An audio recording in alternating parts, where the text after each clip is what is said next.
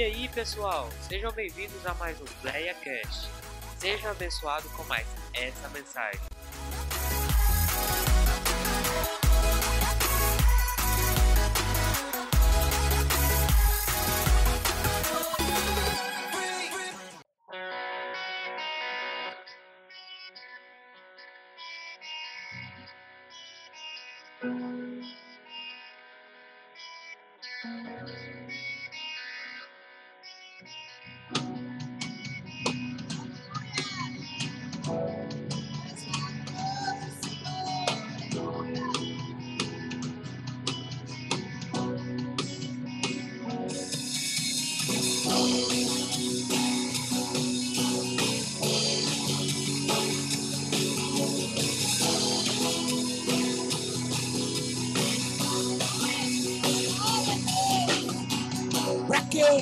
Vivesse sua vida?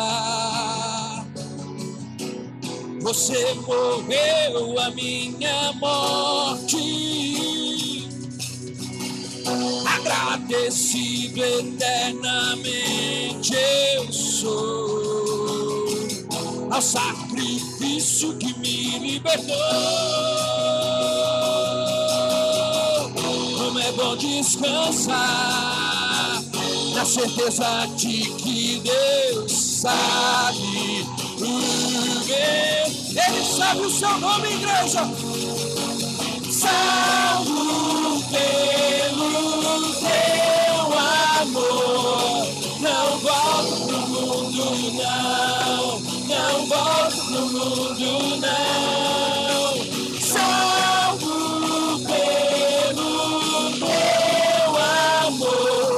Resgatado das trevas do pecado. Encontrei a cruz.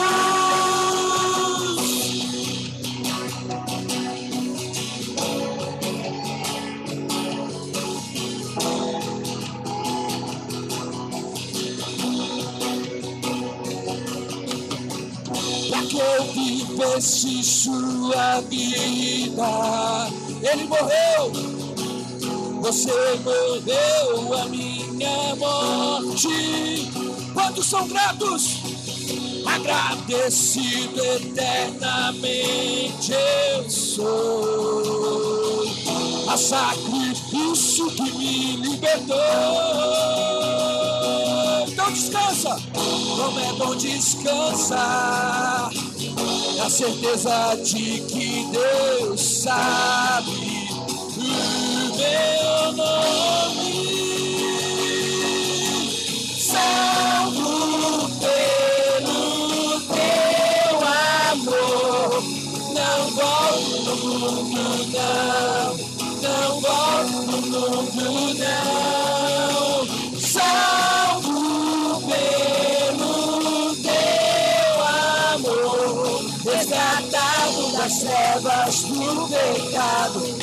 Encontrei a cruz, eu fui salvo.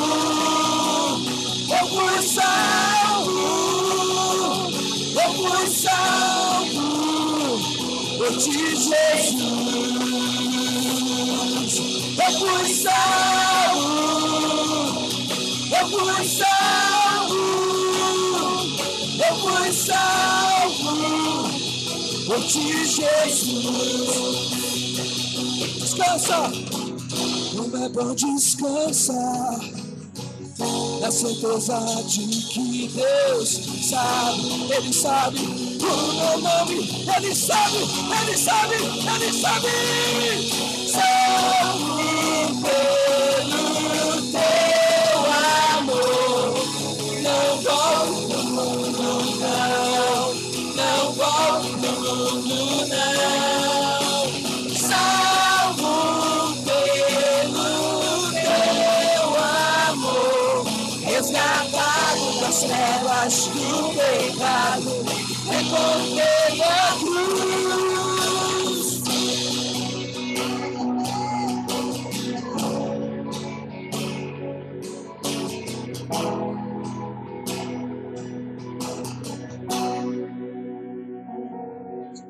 Aleluia.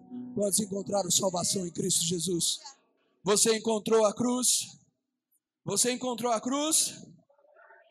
Vou meditar com vocês na palavra de Deus no livro de Mateus, capítulo 22. Mateus, capítulo 22, versículo 15 em diante. Então, retirando-se os fariseus, consultaram entre si como surpreenderiam alguma palavra.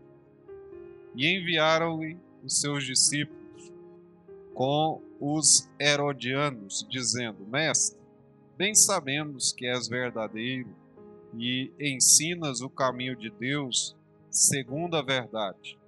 E de ninguém te dá, e de ninguém se te dá, porque não olhas a aparência dos homens. Dize-nos, dize-nos, pois, o que te parece? É lícito pagar tributo a César ou não? Jesus, porém, respondeu a sua malícia, dizendo Por que me experimentais, hipócritas? Mostrai-me a moeda do tributo. E eles lhe apresentaram um denário ou um dinheiro. E ele disse: De quem é essa esfinge, essa inscrição? E disse-lhes: De César.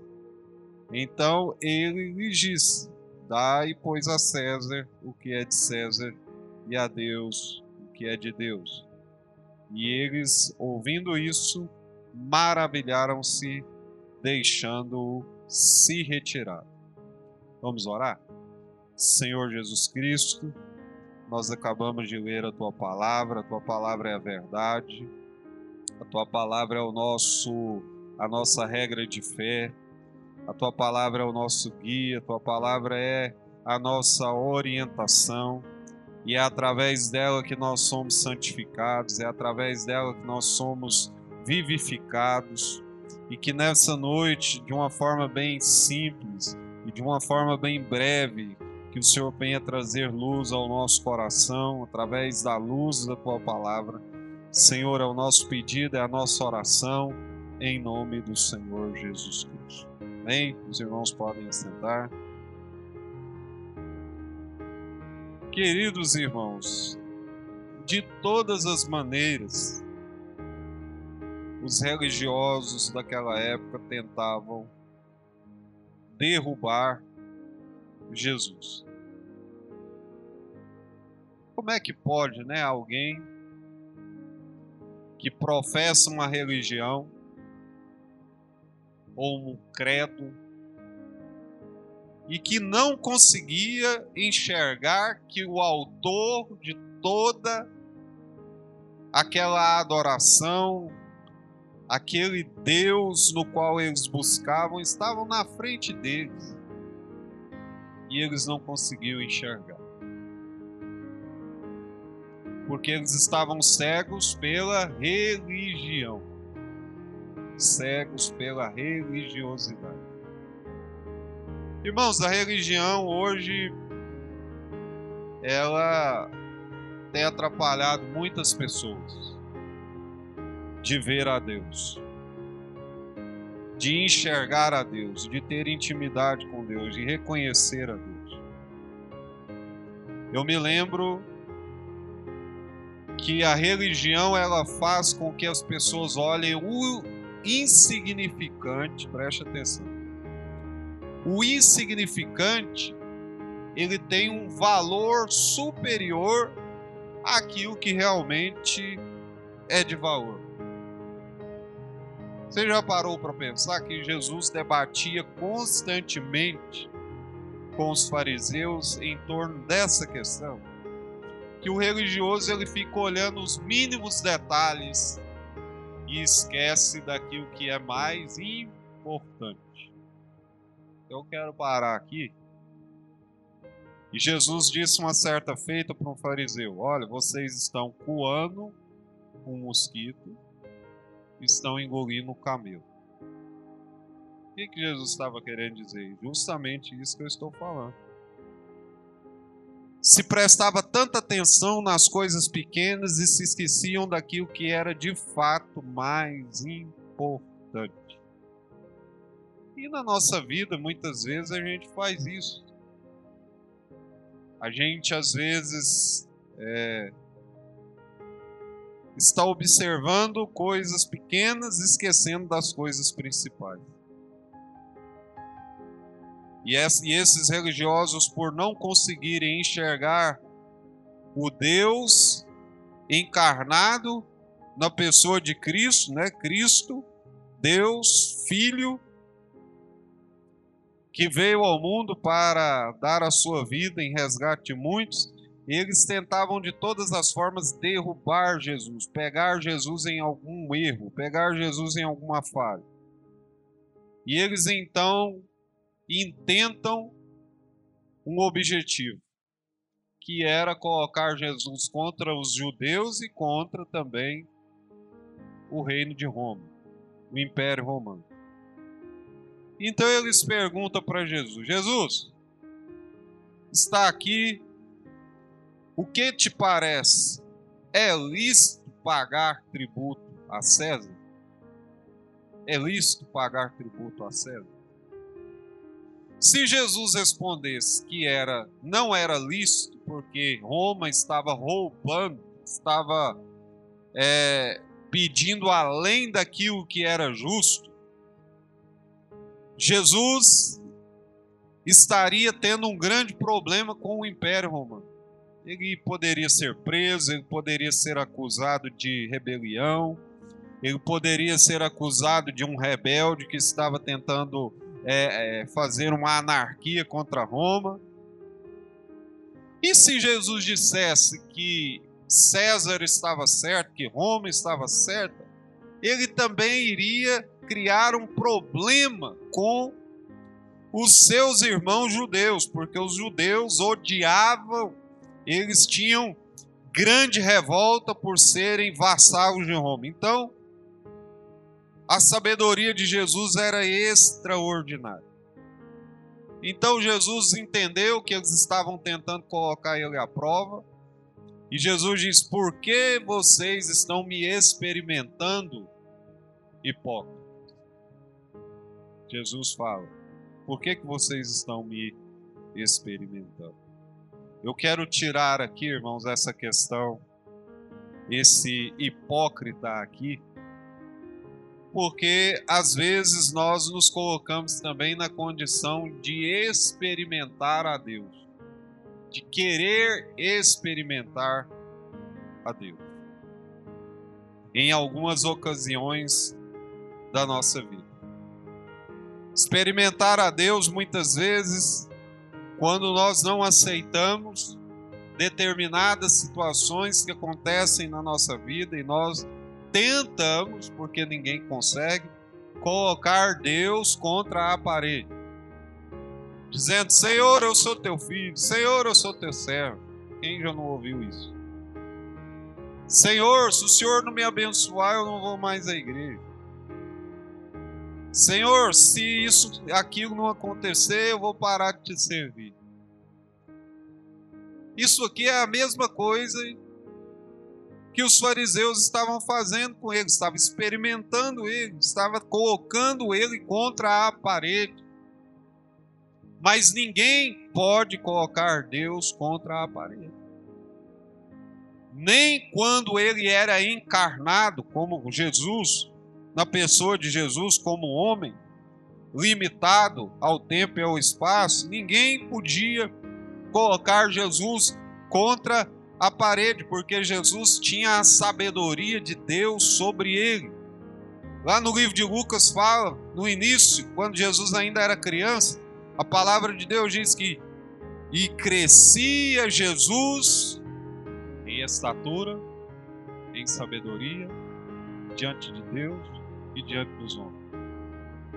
Jesus ele foi forjado ao longo da sua vida até os 30 anos de idade, até iniciar o seu ministério se preparando para viver ocasiões como esta. Então, meus irmãos, nós não podemos viver a vida sem antes entender que nós devemos estar preparados para as eventualidades da vida. Elas irão vir sobre nós. As eventualidades da vida, os percalços da vida, eles acontecerão. e talvez de forma repentina, quando você não está esperando. Por exemplo, a irmã Cristiane, por exemplo, ela estava boa, eu conversei com ela aqui na quinta-feira, numa boa. Quando foi sábado, a mulher já estava entubada. Então são as eventualidades da vida, os reveses da vida, as situações que nos colocam em aperto. Agora nós precisamos ter uma resposta, como Jesus teve para essa ocasião. Estar preparado para viver essas eventualidades da vida. E Jesus disse assim: Por que vocês estão me experimentando? Então, já que vocês entraram nesse assunto, me dá aí a moeda. Me dá uma moeda. E aí alguém pegou um denário e colocou na mão de Jesus. Jesus falou: De quem que é essa imagem aqui? E eles falou: A imagem de César. Porque, irmãos, na antiguidade, em todos os impérios, que se você for pesquisar, no Império Assírio, no Império Babilônico, no Império Egípcio, no Império Romano, no Império Grego, Macedônico, todos os impérios aqueles é, imperadores, eles tinham, eles cunhavam as suas imagens nas, nas moedas como símbolo de autoridade, como símbolo de autoridade. Então, aonde aquela moeda passasse na mão das pessoas, eles viam a imagem daquele imperador poderoso. Então, o que estava refletindo aqui? A resposta de Jesus foi em cima disso que eu estou falando para você. E olha o que, que ele diz: De quem é essa esfinge? De quem é essa inscrição? E eles responderam: De César. Então ele disse: Dai, pois, a César o que é de César. O que, que Jesus estava querendo dizer com isso?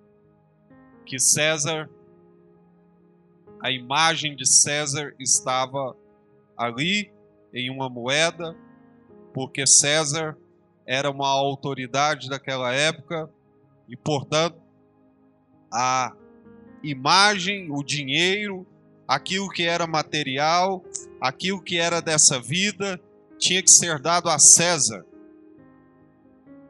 Mas em contrapartida, Jesus disse assim: dê a Deus o que é de Deus.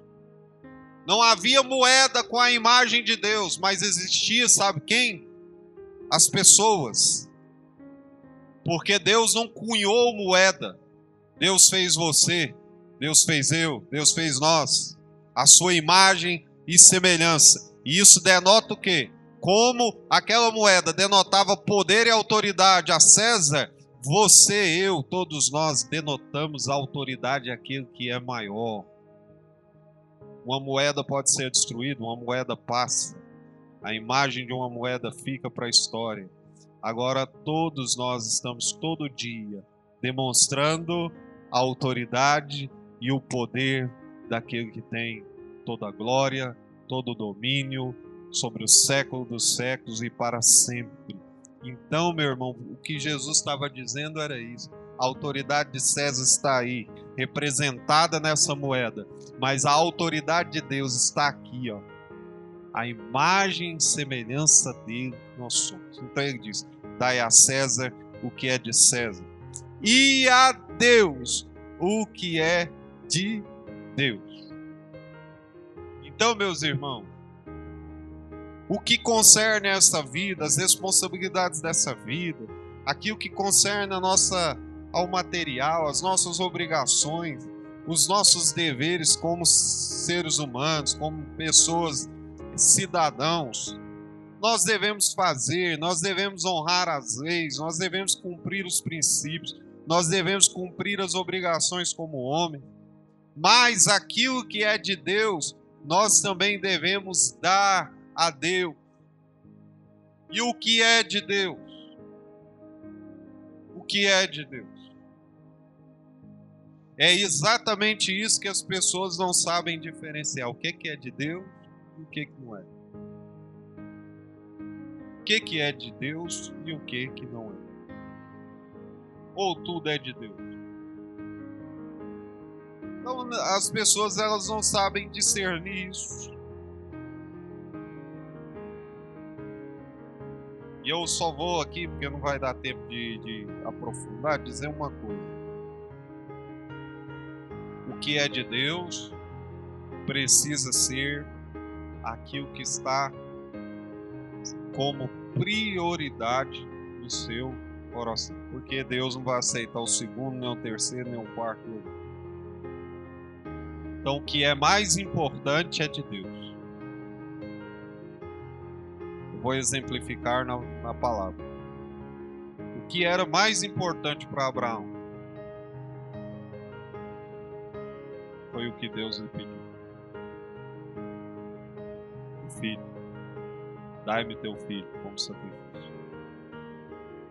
Deus nunca havia pedido um sacrifício humano, mas eu quero seu filho como sacrifício. E a, a, a palavra de Deus diz que Abraão fez tudo.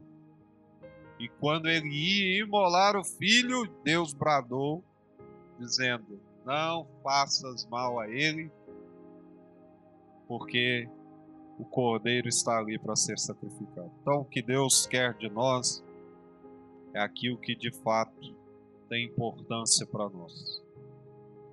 Deus vai pedir seu filho, não vai pedir sacrifício de filho seu. Agora, o, as suas prioridades precisam ser de Deus. Você não vai deixar de dar a César o que é de César, você não vai deixar de pagar o seu imposto, você não vai deixar de pagar a sua energia, você não vai deixar de cumprir as suas obrigações. Mas o seu melhor precisa ser de Deus. O meu melhor precisa ser de Deus, porque se assim nós fizermos, Deus também fará o melhor para nós.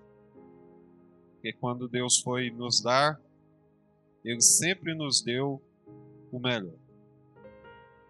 E Ele requer que nós demos também o melhor para Ele.